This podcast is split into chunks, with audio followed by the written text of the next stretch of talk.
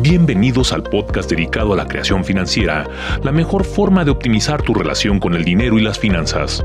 Los dejo con nuestro anfitrión, el experto en blindaje patrimonial, seguros e inversiones, Jorge Arellano García. Amigos, ¿cómo están? Como siempre es un gusto saludarlos.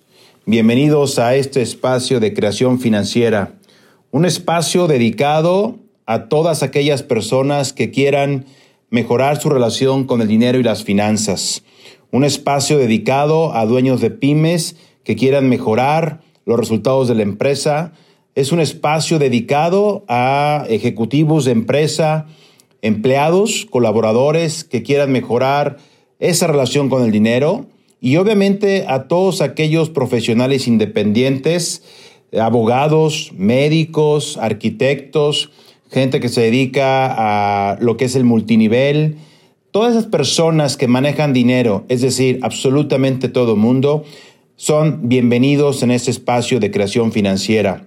Estaremos hablando durante todo el año de temas muy interesantes, con invitados especiales, con eh, temas que seguramente van a ser de tu interés. Y el día de hoy quiero platicar sobre un tema muy interesante que muy pocos dueños de empresa realmente le ponen atención, pero es un tema que hoy por hoy acaba con muchísimas compañías en México.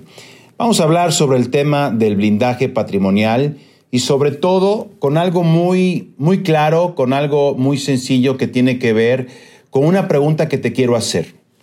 Si tú eres dueño de una empresa, si tú eres dueño de una pyme, y a lo mejor eres socio único con tu cónyuge o tienes socios familiares o no familiares, te quiero hacer una pregunta, te quiero invitar a una reflexión. ¿Te has puesto a pensar qué pasará con todo tu patrimonio si el día de hoy fallece tu socio? ¿Qué va a pasar con todo el patrimonio que han hecho los últimos 10, 15, 20 años? ¿Quién se va a quedar con ese patrimonio? ¿La esposa de tu socio? Un socio incómodo, un familiar incómodo, Hacienda, los mismos empleados, el cuñado o la nuera de tu socio. ¿Quién se va a quedar con todo el patrimonio que han hecho? Una pregunta importante es si de alguna forma no lo has visualizado, no lo tienes en tu, digamos, en tu radar. Otra pregunta importante es, ¿realmente el día de hoy si tu socio fallece, existen las reglas claras y mecanismos de transmisión, control y protección de los accionistas. Se ha definido un protocolo o un plan de acción en caso de que tu socio fallezca. Vamos hablando sobre el tema sin tapujos, vamos hablando sobre el tema en forma directa. La idea del podcast es que lo puedas escuchar ya sea cuando vayas manejando, estés en tu casa y te invitemos a reflexionar. Si el día de hoy tu socio fallece y no tienes establecido un plan de acción o un plan de blindaje patrimonial, al día siguiente que tu socio fallece, tienes un nuevo socio. Y ese socio se llama la esposa de tu socio o el cónyuge de tu socio. Sí, efectivamente. Al día siguiente, la pareja de tu socio, el cónyuge, tiene todos los derechos del punto de vista patrimonial, tiene los derechos de participar en la operación de la empresa, tiene el derecho de participar en el consejo de administración y obviamente en la asamblea de accionistas.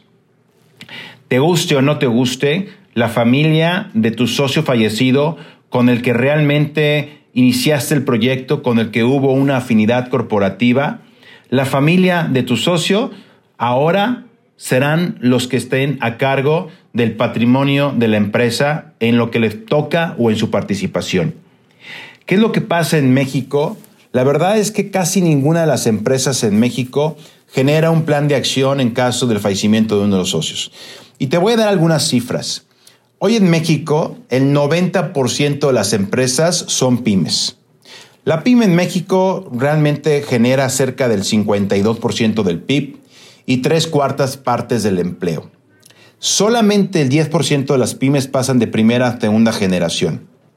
Fíjate que cerca del 90% de las empresas familiares fracasan por un concepto que a mí me da, eh, me, me pone a pensar mucho porque habla sobre los intereses distintos y falta de armonía. ¿Qué son los intereses distintos? ¿Qué es la falta de armonía?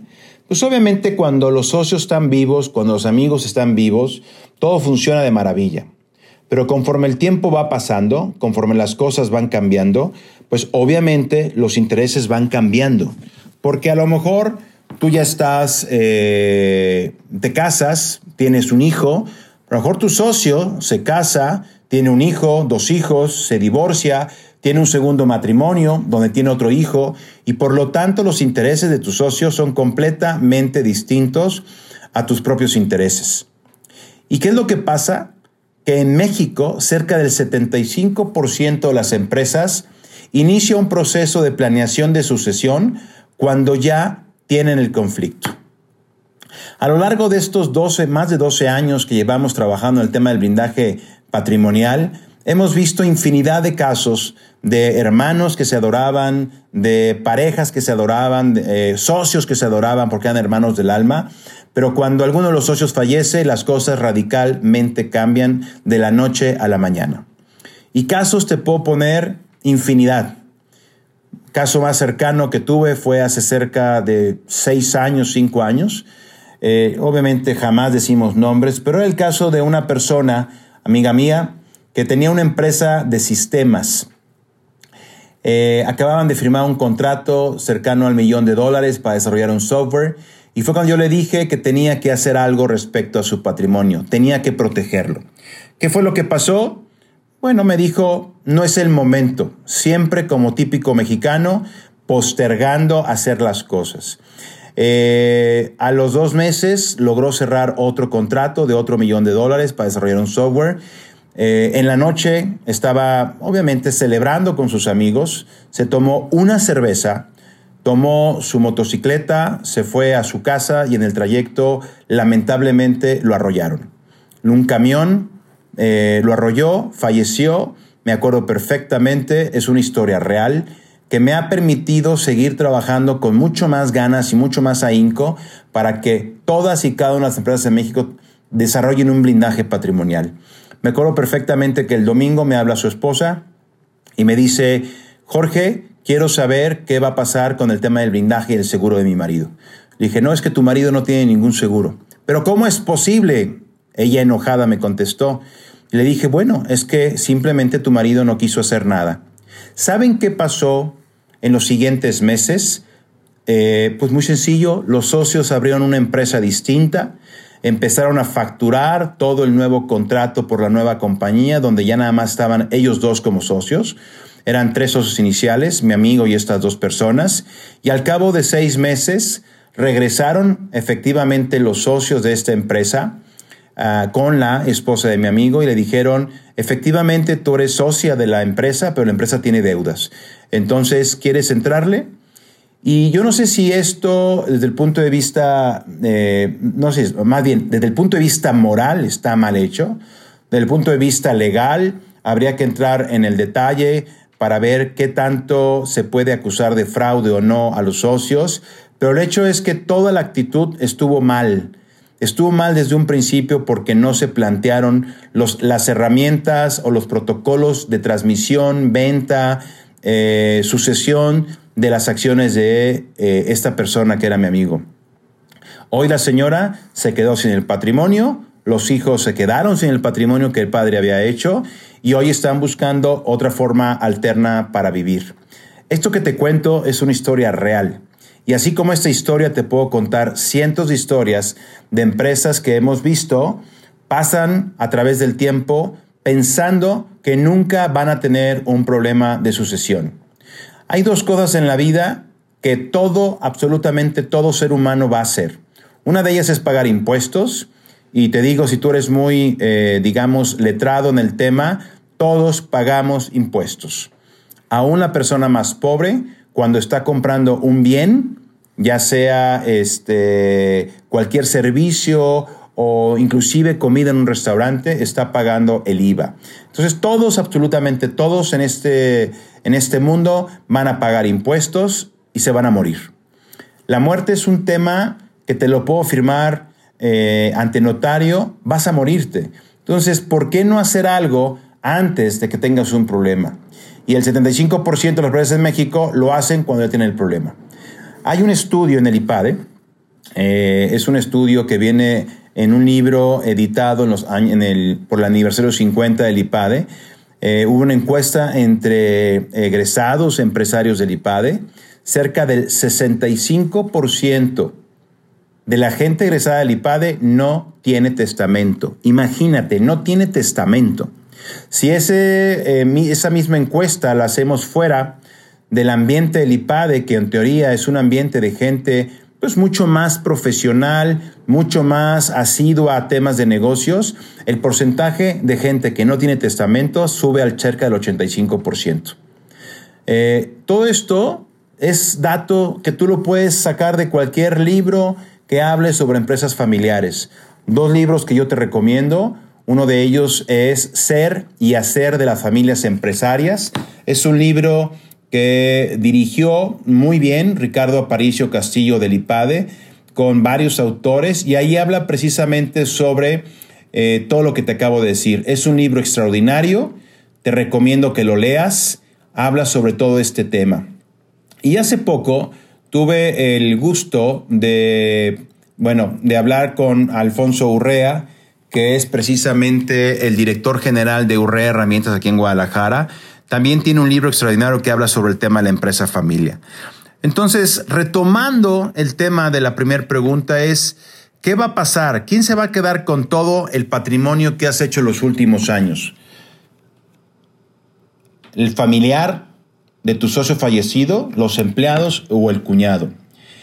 El tema de la asociación eh, accionaria, el tema de la participación del consejo de administración, quién va a estar en el control de la dirección de la empresa, son algunos temas que te sugiero vayas revisando. ¿Por qué? Porque hay algunas dudas que puede tener, sobre todo el socio que sobrevive al momento de la muerte de tu socio. Porque a pesar de que en vida los socios llevaban muy bien, había confianza y tenían afinidad corporativa, cuando tu socio fallece las cosas simplemente cambian. Lo anterior ocurre muchas más veces de las que te puedes imaginar. En tu caso, como socio sobreviviente, ¿qué dudas te pueden surgir?